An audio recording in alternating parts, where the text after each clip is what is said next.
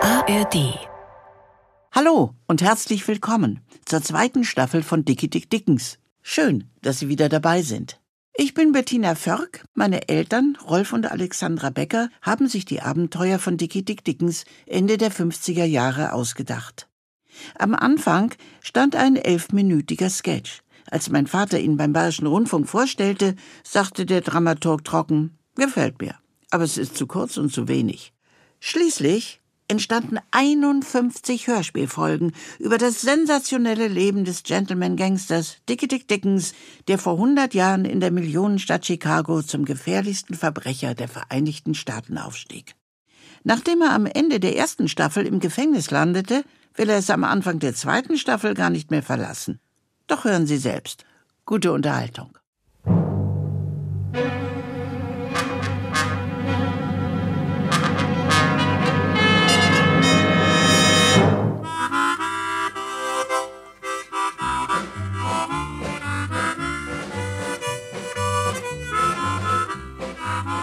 Wir erzählen Ihnen die Geschichte von Dickie Dick Dickens, dem unbestrittenen Weltmeister unter der internationalen Verbrecherelite. Dickie Dick Dickens, dem bescheidenen, aber gloriosen Matador der Unterwelt. Sie, meine Damen und Herren, kennen ihn bereits, haben von seinen Taten vernommen, Standen im Banne seiner Persönlichkeit. begleiteten an ihren Lautsprechern seinen atemberaubenden, sensationellen, aufsehenerregenden Lebenslauf. Sie hörten von den harmlosen, neckischen, aber deshalb nicht weniger typischen Jugenderlebnissen des Meisters. Da er aus kindlichem Wissensdrang und Experimentierfreude mit Hilfe gesammelter Streichholzkuppen sein Elternhaus in Brand zu stecken suchte. Feuer! Feuer! da er, ein Schulbub noch, träumerisch und sinnend verspielt, die Dunggrube seines Lehrers in die Luft sprengte. Verdammte Sauerei! Dies soll der Lehrer geäußert haben, nachdem er aus dem Dung ausgegraben wurde. Dickie Dick Dickens. Mehr als ein Name, Dickie Dick Dickens. Zeichen und Symbol einer ganzen Zeit. Sie waren Zeugen des gewaltigen Kampfes, den Dickie Dick Dickens gegen den allmächtigen Unterweltsfürsten Jim Cooper In Gaunerkreisen auch Jim der Dickköpfige genannt. geführt hat.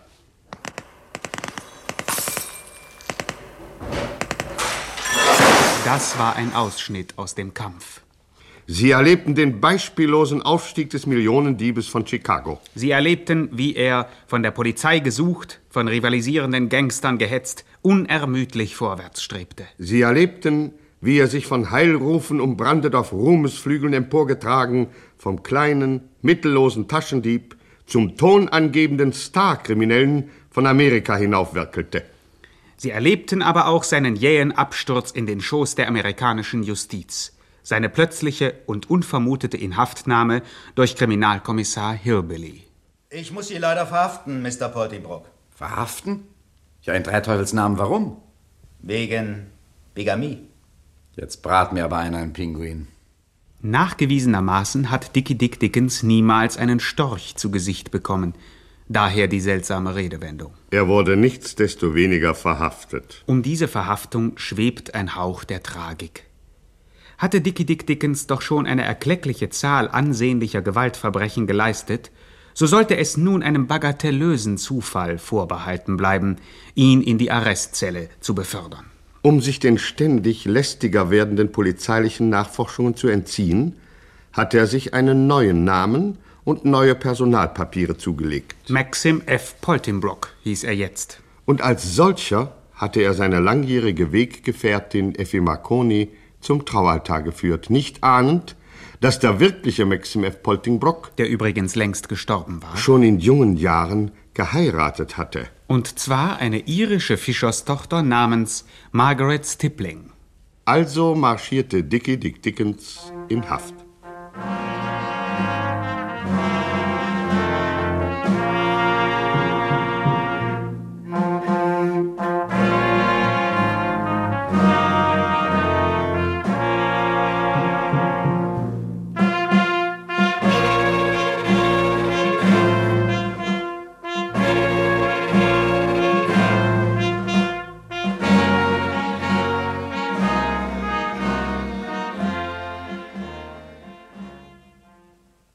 Drei Tage später halten schwere Schritte den Gefängnisflur entlang. Sie stammten von dem Gefängniswärter. Neben ihm halten leichte Schritte den Gefängnisflur entlang. Sie stammten von Dicky Dick Dickens Frau, und zwar von der zweiten, von der richtigen, von der Effi, geborene Marconi. So, da wären wir.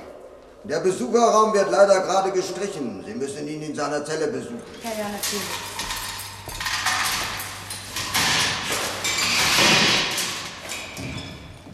Sie haben Besuch, Mr. Poldingbrock. Ihre Frau. Hallo Effi, komm rein. Ja, hallo. Da bin ich ja. Komm, setz dich doch. Wie geht's dir? Hm, Schlecht. Und dir? Ja, auch schlecht. So hat jeder seine Sorgen. Oh, mein armer Dick, was soll jetzt bloß aus mir werden? Hopf hoch, Kindchen. Und das sagst du so. Du sitzt hier gemütlich im Gefängnis. Du hast's gut. Ich ernährt der Staat, aber ich. Ja, bitte, Opa Kregel hatte noch ein paar hunderttausend Dollar auf seiner Farm. Du erinnerst dich, die Goldbahn von dem Bankraub. Ich brauchte also nicht zu verhungern. Auch ums Hungern geht's mir doch gar nicht. Es geht um meinen Namen. Und deinen Namen? Ja. Ich weiß nicht mehr, wer ich bin. Du bist meine Frau. Na, Dann wäre ich also Mrs. Dickens. Ich heiße jetzt Poltingbrock. Also du bist Mrs. Poltingbrock. Bin ich nicht. Als Poldingbrock warst du nämlich schon mal verheiratet. Ach so, dann ist also unsere Ehe ungültig Mhm. und du heißt nach wie vor Effi Marconi. Nein, so heiße ich auch nicht. In Wahrheit warst du doch gar nicht verheiratet, als du mich zur Frau nahmst. Ah ja, natürlich nicht. Ja. Das war der wirkliche Mr. Poltingbrock. Na, dann kann meine Ehe mit dir auch nicht ungültig sein. Also bist du doch meine Frau. Aber ich heiße weder Dickens noch Poldingbrook noch Marconi. Ich bin das ärmste Geschöpf auf der Erde. Ich besitze nicht einmal einen Namen. Besuchszeit ist um. Ach, auch das noch. Du, eh, ich's vergesse. Das da, das soll ich dir von Opa Crackle geben, Eine Mundharmonika? damit dir die Zeit nicht so lang wird. Ach, wie rührend von Opa. Grüß ihn schön. Ich werde auf sein Wohl spielen. Ja, dann auf Wiedersehen. Ja, hoffentlich. Adios. Bye, bye. Leb wohl, Kleines. Mach's gut. Ja, nun kommen Sie schon, meine Dame. Der wird ja nicht hingerichtet. Das will ich Ihnen aber auch geraten haben, Sie, Sie, Sie Kerkermeister.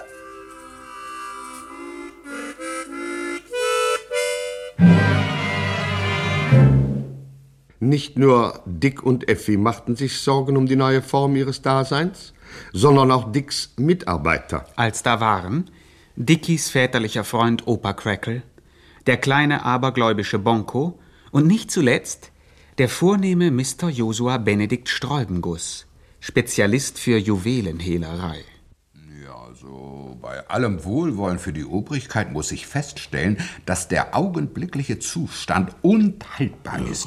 Jim Cooper tot. Dicky Dick Dickens im Gefängnis. Ich bitte Sie, wo soll das hinführen? Die ganze Unterwelt droht zu verschlampen. Handel und Wandel liegen brach. Kein Mensch versteht, einen nur mittelschweren Einbruch zu organisieren. Also Sie werden auch merken, meine Herren, wir gehen schweren Zeiten entgegen. Wem sagen Sie das, Mr. Sträubenguss? Wem sagen Sie das? Bin zwar ein alter Mann, aber so dumm bin ich nicht, dass ich das nicht selbst sehe. Wir brauchen einen Chef. Ein Organisator. Einen Führer. Ja, und ich brauche noch ein Bier. Ja, ja, ja. Auf meine alten Tage bin ich nicht mehr rüstig genug, eine Gangsterbande aufzubauen. Sie mögen ein guter Hehler sein, Sie haben aber nicht das geringste Talent zur Truppenführung. Nun, unser kleiner Freund Bunko. Oh, lass mich aus, Opa Kreckel. Ich bin ein guter Gauner, gewohnt zu tun, was man mir sagt. Aber selbst die Verantwortung übernehmen. äh, Nein, nein, nein. Lieber werde ich ehrlich. Ah, traurig, traurig, traurig. Aber ich habe Mr. Dickens von Anfang an abgeraten. Diese Heiraterei konnte nicht gut Oh, gehen. das ist doch eine Allerweltsweisheit, mein Guter. Aber nein, das ist speziell für diesen Fall. Ah. Er hat eine volle Stunde zu spät geheiratet. Um 10 Uhr auf dem Standesamt ein sträflicher Leichtsinn. Weiß doch jedes Kind, schließt eine Ehe du um 9, wirst dieses niemals du bereuen. Hm. Doch heiratest du erst um 10, möchte ich nicht das Endbiss sehen. Mr. Oh, Bongo, Sie, Sie halten uns doch mit diesem Unsinn nur Hm. auf. Ist aber kein Unsinn. Sie sehen ja die Folgen. Wir verkommen im Elend. Äh, Vorläufig haben wir noch die 300.000 in Goldbarren. Goldbarren. Prost. Also Goldbarren. Prost. Äh, besser kann man sein Geld doch gar nicht anlegen. Ach, das gilt doch für normale Zeiten. Im Augenblick weiß ich wirklich nicht, wo ich die Goldbarren absetzen soll. Hm? Es herrscht in der ganzen Unterwelt eine derartige Unsicherheit, dass einer dem anderen nicht mehr trauen kann. Es kann kann Ihnen heute glatt passieren, dass der angesehenste Regierungsbeamte, der gestern noch bestechlich war, auf einmal auf der Seite des Rechts steht. Oh. Und der Mann, der uns helfen könnte, sitzt im Gefängnis. Wegen Bigamie. Ja, ja, das ist ja das Schlimme. Säße er wegen äh, Mordverdachts, äh, Rauschgifthandels, Korruption oder Kindesentführung, ja, dann könnte ich ihn doch gegen eine geringe Kaution wieder frei bekommen. Aber Bigamie, Sie wissen doch, wie penibel unser Staat in allen Dingen der Moral ist. Die lassen Sie nicht eher aus dem Gefängnis, bis seine Familienverhältnisse geklärt Äh, sind. Äh, Die Gesetze in unserem Lande sind hart. Wir müssten also, wenn ich Sie richtig verstanden habe, seine Familienverhältnisse klären. Ja, wir sollten feststellen, was aus der ersten Mrs. Poltingbrook geworden ist. Ja, viel ist es nicht, was, äh, was wir über sie wissen. Eine geborene Stippling. Stippling, ja. Mit Doppel-T, ja. Fischerstochter. Mhm. Ja, sie war 13 Jahre älter als er. 13? Da haben wir es. 13. Ja, mit der müssten wir uns in Verbindung setzen. Wir müssen sie kaufen. Vielleicht lässt sie sich ja scheiden. Äh, Vielleicht ist sie auch schon längst tot. Tot? Ja, das ist eine Idee. Tot. Das könnten wir machen. Das wäre am einfachsten. Hm, Ja, dann wollen wir mal sehen, wo die Dame steckt.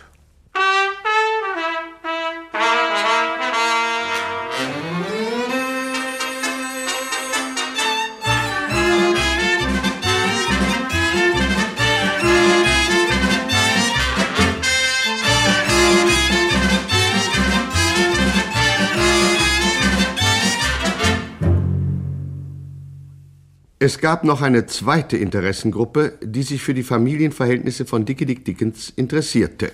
Zur gleichen Zeit, da Bonko, Opa Crackle und Mr. Sträubengos Kriegsrat hielten, bekam Dickie Dick Dickens den Besuch von Mrs. Shrewshobber, der ehrenamtlichen Vorsitzenden der Vereinigten Chicagoer Frauenverbände. Oh, Mr. Poltingbrock, denken Sie nicht, dass wir uns in fremde Angelegenheiten einmischen wollen.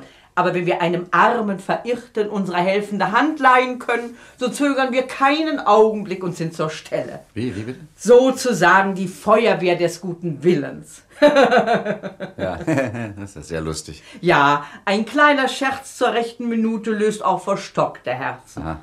Aber nicht wahr, Mr. Poltingbrock, wir sind ja gar nicht verstockt. Doch, doch, bin verstockt. Sie haben so klare, gute Augen. Mhm. Also nun schütten Sie mir mal Ihr Herz aus. Ja, also es wird Sie vielleicht enttäuschen, Mrs. Schurshauber, aber ich habe nicht die geringste Absicht, das zu tun. Ich wäre Ihnen unermesslich dankbar, wenn Sie sich jetzt freundlichst zum Teufel scheren möchten.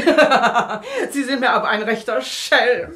Ja, mit Humor geht alles besser. Ja, das scheint, den habe ich in meiner Lage auch dringend nötig. Oh, hadern Sie nicht mit Ihrem Geschick. Doch. Wir sind ja da. Wir helfen. Hm. Sehen Sie, Mr. Poltingbrock, ein jeder weicht einmal vom rechten Wege ab. Sie brauchen sich dessen nicht zu schämen. Ja, tue ich ja gar nicht. Wenn man nur seinen Fehler einsieht und auf die Hilfe der Mitmenschen vertraut, dann kann man guten Mutes seinen Weg. Eine Stunde lang vermochte Dickie Dick Dickens dem hilfsbereiten Ansturm von Mrs. Shrewshobbers Frohnatur standzuhalten. Doch dann gab er allen Widerstand auf. Er strich die Segel. Also ja, gut, in Ordnung.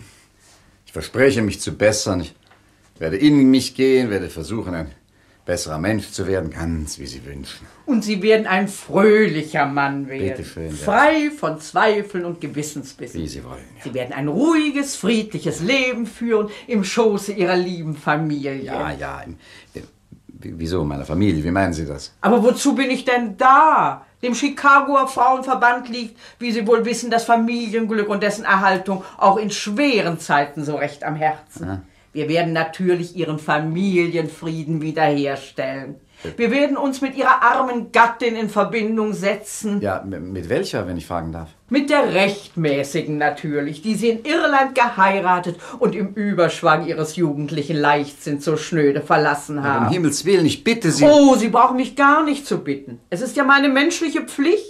Sprechen wir nicht darüber. Doch, doch. Wir- Sie wird Ihnen verzeihen, dessen bin ich sicher. Ja, das mag sein. Doch, aber- nun haben wir ge- lange genug geplaudert. Ja, Moment, ein Moment. Ein andermal, lieber Freund, für heute wollen wir es genug sein lassen. Werther? Ja, bitte? Ich möchte gehen. Bitte? Also leben Sie wohl und verzagen Sie nicht. Adieu. Auf Wiedersehen. Geld lass nach, womit habe ich das verdient?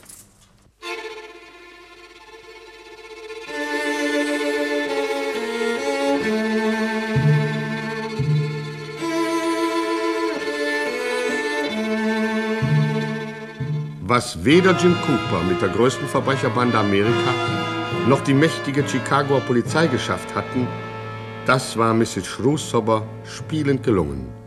Dickie Dick Dickens, sonst den kritischen Lebenssituationen durchaus gewachsen, war ratlos, völlig ratlos. Selbst das Mundharmonikaspiel wollte ihm keine rechte Freude mehr bereiten. Und als Josua Benedikt Streubenguss einige Tage später seine Schritte ins Gefängnis lenkte, fand er einen zerknirschten, innerlich zermarterten Dickie Dick Dickens vor. Oh, Joshua Benedikt Streubenguss, was haben Sie mir da No, eingebrockt? no, no, no, no. Anstatt sich zu bedanken, Ah. dass ich Sie besuche, überschütten Sie mich mit Vorwürfen. Sie tun mir Unrecht, teurer Freund. So, so, wer ist denn schuld an allem? Wer hat mir denn die Papiere von diesem Poltingbrock beschafft? Ja, ich, äh, ich gebe zu, das war meine Idee. Hm. Eine dämliche Idee, Joshua. Ja, konnte ich denn ahnen, dass Mr. Poldenburg verheiratet war? Ich schwöre Ihnen, er hat zu niemand darüber gesprochen. Ich vermute allerdings... Ähm, Ja, was vermuten Sie? Also, ja, äh, Ende 1916 hat Mr. Poldingbrook geheiratet. Seine Frau war 13 Jahre älter als er. Im Februar 1917 schon hat er Irland Hals über Kopf verlassen. Ja, weil er sich vom Militärdienst drücken wollte. Ja, das dachten wir, ja. Äh, Die Vermutung liegt aber sehr nahe, dass er das wegen seiner lieben Frau Gemahlin getan hat. Ein Vierteljahr Ehe hat ihm genügt. Verstehen Sie? Ach, und mit sowas bin ich jetzt verheiratet? Ja, dem Gesetz nach, ja. Mit einer Megere, einem Hausdrachen, einem Reibeisen, einer Hyäne? Einem Giftzahn, ja. Ach, und, und, die, und die Dame existiert noch? Ich habe einen Gewehrsmann in Irland beauftragt, entsprechende Nachforschung anzustellen. Sie ist sogar quicklebendig. Sie ist Kapitän eines Walfangschiffes. Äh, was bitte? Ja, der, der, der einzige weibliche Walfangkapitän der Welt. Sie fährt die Elk Hoke Moe. Ich sag's ja, Streibenges. Ich hab das Große losgezogen. Meines tief empfundenen Mitleides. Ah. durch. Sie, sie steht sicher Ja, ja, schätzen. verbindlichen Dank. Das hilft mir jetzt auch nicht weiter. Ja. Äh, Hören Sie, Ja, Benedikt. ja, ja. Der Chicagoer Frauenverband hat den entsetzlichen Plan, meinen Familienfrieden zu retten. Das müssen Sie verhindern. Ich flehe Sie an, sorgen Sie dafür, dass dieser weibliche Walfisch niemals amerikanischen Boden betritt. Doch es war schon zu spät. Die Feuerwehr des guten Willens hatte blitzschnell gehandelt. Schon war die Nachricht über das große Wasser geeilt nach Irland und von dort aus wieder über die Weite des Atlantik in nördliche Breitengrade in das Polarmeer. Hallo, Captain! Ein Funkspruch für Sie! Hier. Deine Mütze sitzt schief. Ja, äh, jawohl, Captain! Na? ne? Was stehst du hier noch rum? Troll dich! Schwimm ab, zurück in deine Funkkabine. Hey, jawohl! Hey, Steuermann! Her zu mir! Hier bin ich, Captain. Träge Menschen, diese Funker, was? Jawohl, aber naja, nu, schließlich tut er ja nur seine Pflicht. Ey. Ach, seine Pflicht kann man auch schnell tun. Schnell und getreu sei der Mensch. Dann werden seine Werke wohl gedeihen. O heiliger Klabautermann. Was? Was ist denn los, Captain? Fehlt Ihnen was? Hä? Nichts fehlt mir. Was sollte mir schon fehlen, außer einer anständigen Mannschaft und einem tüchtigen Steuermann? Ja, was ist denn? Stimmt was nicht mit dem Funkspruch, oder wie? Es geht dich zwar nichts an, aber naja, es ist eine Nachricht von meinem Kleinen. Die erste Nachricht seit acht Jahren. Ei, verdumm ich um die Ecke. Ich hab ja gar nicht gewusst, dass Sie Kinder haben, Captain. Hab auch keine. Der Kleine ist kein Kind, der Kleine ist mein Mann. Oh, der Ärmste. Bitte? Äh, nichts, Captain. Ich hab nichts gesagt, hab ich. Acht Jahre vergehen wie Spreu im Wind. Doch die Erinnerung an ferne Zeiten steht wuchtig wie eine Eiche. Die Wurzeln fest in unseren Herzen begraben. Ach nee, wie schön Sie solche Sätze sagen, Captain. Meine lyrische Ader. Wie aus Erhebungen des Statistischen Meeresamtes für Meinungsforschung bei Seeleuten hervorgeht, hat jeder zweite Hochseekapitän eine lyrische Ader. Einer dieser zweiten war Captain Maggie Poltingbrock, geborenes Tippling von der Oak Hoke Moa. Oho, mein Kleiner, ich komme. Haben Sie ihn denn so geliebt, Ihren Mann, Captain? Geliebt? Du bist ein Eselsteuermann. Was tätest du, wenn dir deine Frau nach einem Vierteljahr Ehe durchbrennt, hä? und acht Jahre nichts von sich hören lässt, hä? Oh, ich wäre. Ich, ich wäre wahrscheinlich ein bisschen böse, ne? nicht? Ha, böse. Was seid ihr Männer doch für zahme Gesellen? Der Himmel ist hoch und tief ist die See. Wem sagen Sie das? Aber noch tiefer als die tiefste Tiefe ist mein Hass. Oh, naja, vielleicht verfliegt ja der Hass, wenn Sie ihn erst mal wiedersehen, Captain, Ihren kleinen. Äh, Schon möglich. Aber vorläufig bin ich noch entschlossen, ihn umzubringen. oh, verdammt, das auch noch. Weiß nur noch nicht wie. Vielleicht sogar mit meinen eigenen Händen. Oha. Der Hände Werk ist gut Werk, ist ehrlich Werk.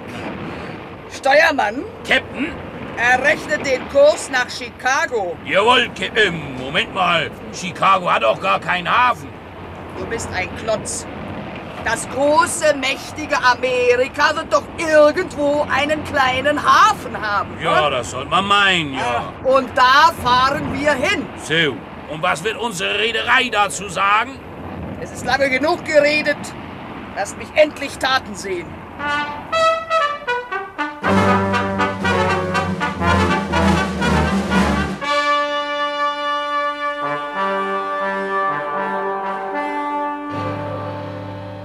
Noch zur gleichen Stunde drehte das 62 Grad nördlicher Breite und 55 Grad westlicher Länge kreuzende Walfangschiff Oak-Hook-Moa auf südwestlichen Kurs und steuerte mit voller Kraft entlang der Treibeisgrenze über den Atlantik in pausenloser Fahrt der amerikanischen Ostküste entgegen. In wenigen Tagen schon war es geschafft. Die Oak-Hook-Moa machte im Hafen von New York fest.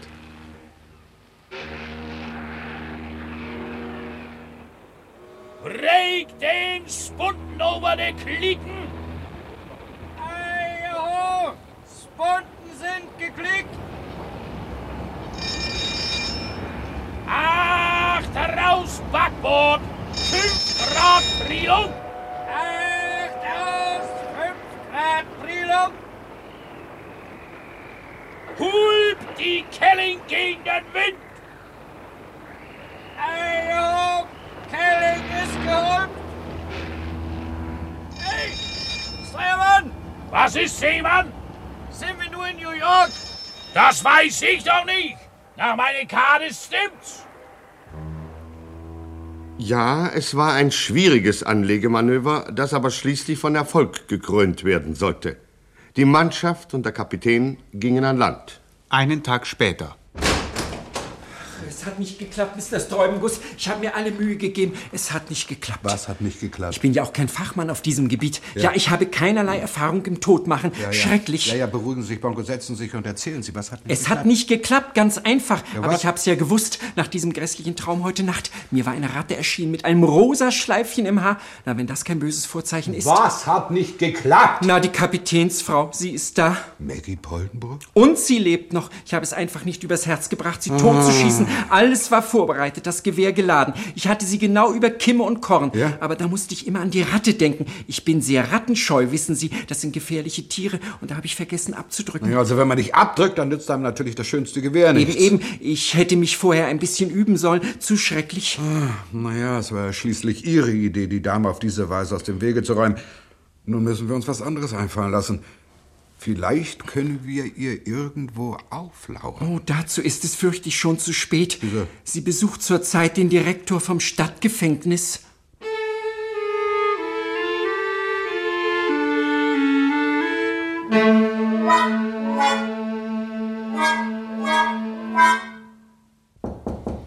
Ja, bitte.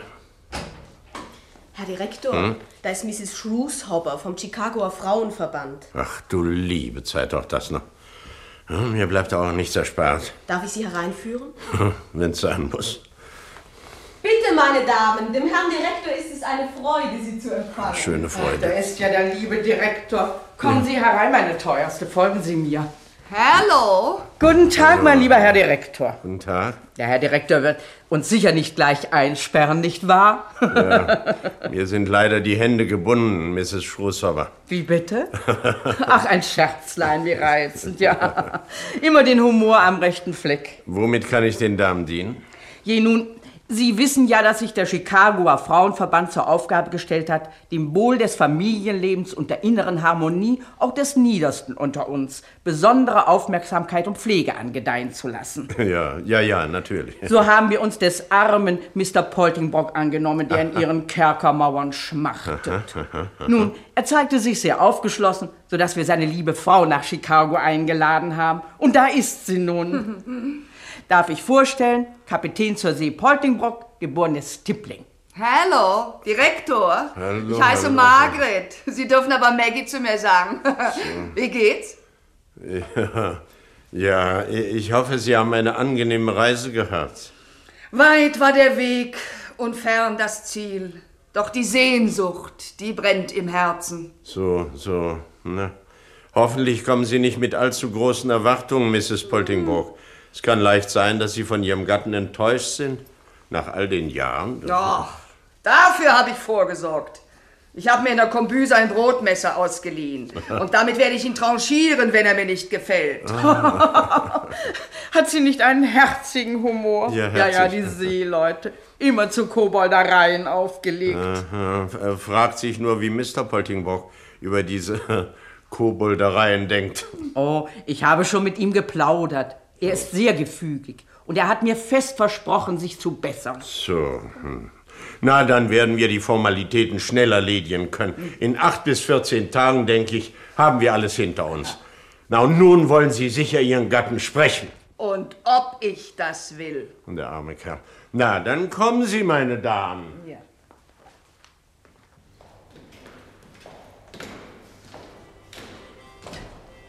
Das ist Poldingbrook. Er spielt Mundharmonika. Na, das wird ihm schon noch vergehen. Hm.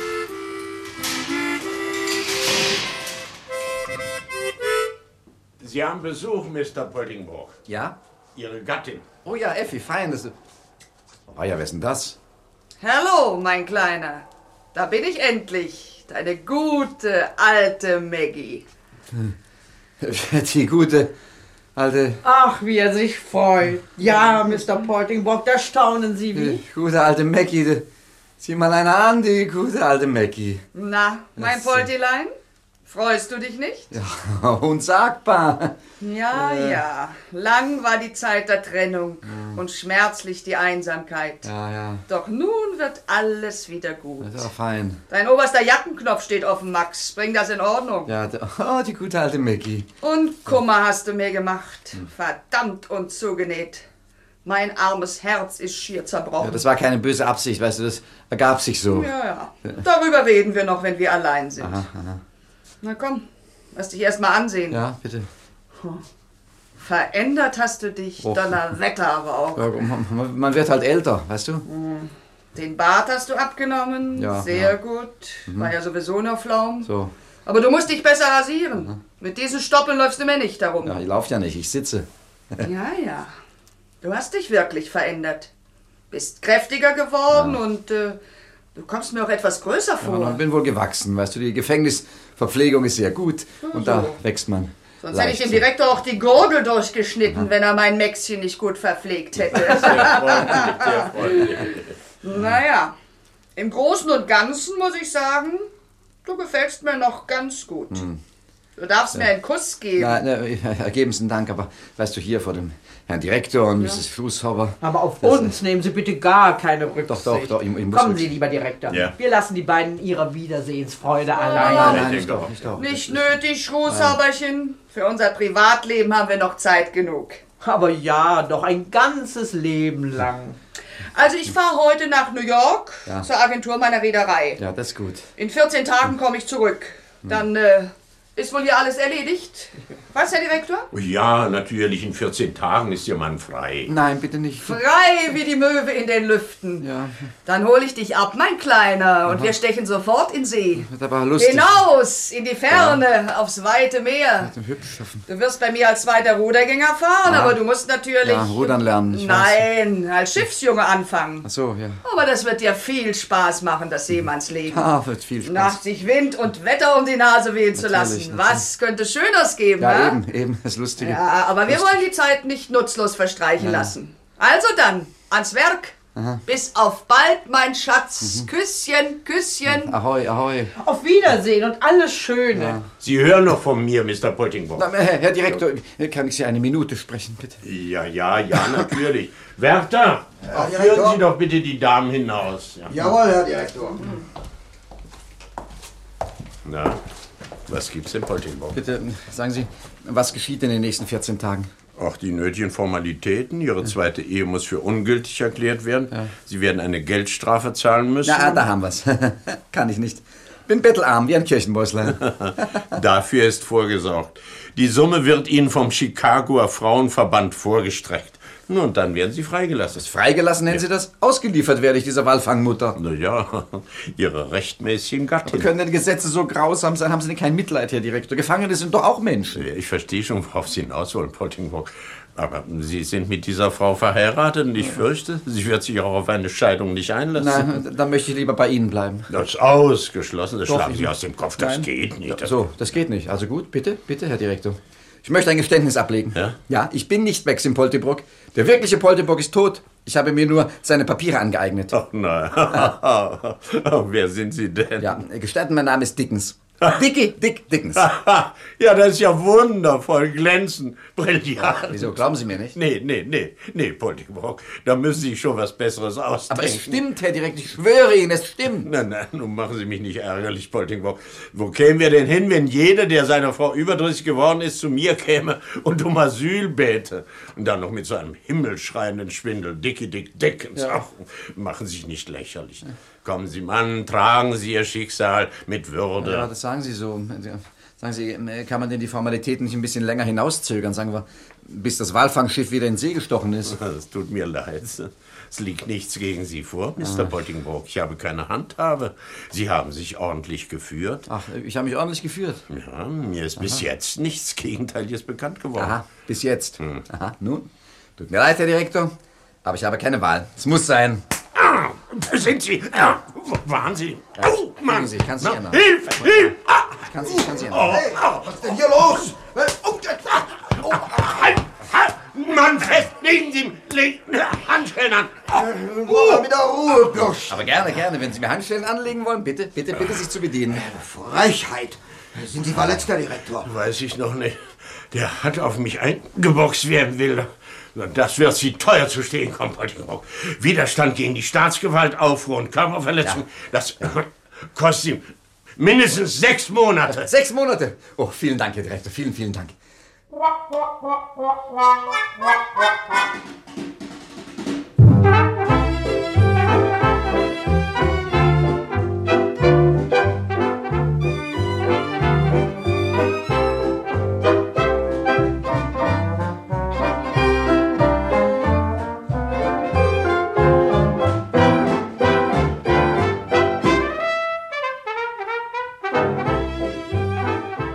So sorgte Dickie Dick Dickens selbst für eine Verlängerung seiner Aufenthaltsgenehmigung im Chicagoer Stadtgefängnis.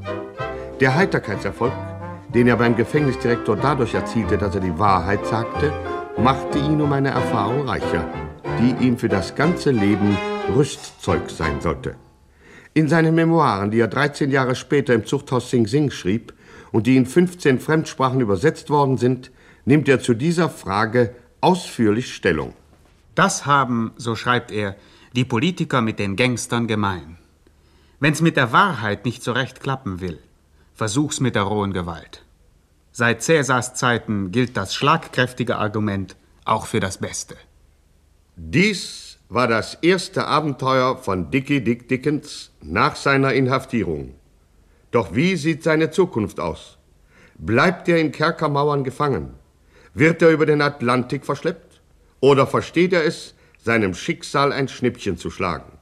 Meine Damen und Herren, versäumen Sie nicht, das nächste Mal Ihr Radio anzustellen. Hören Sie mehr über das atemberaubende, sensationelle, aufsehenerregende Leben des gefährlichsten Mannes von Chicago. Dickie Dick Dickens.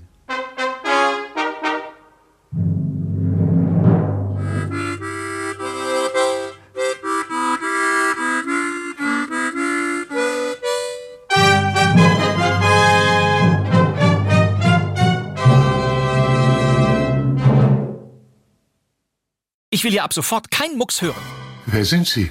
Bastian Pastewka. Privatdetektiv?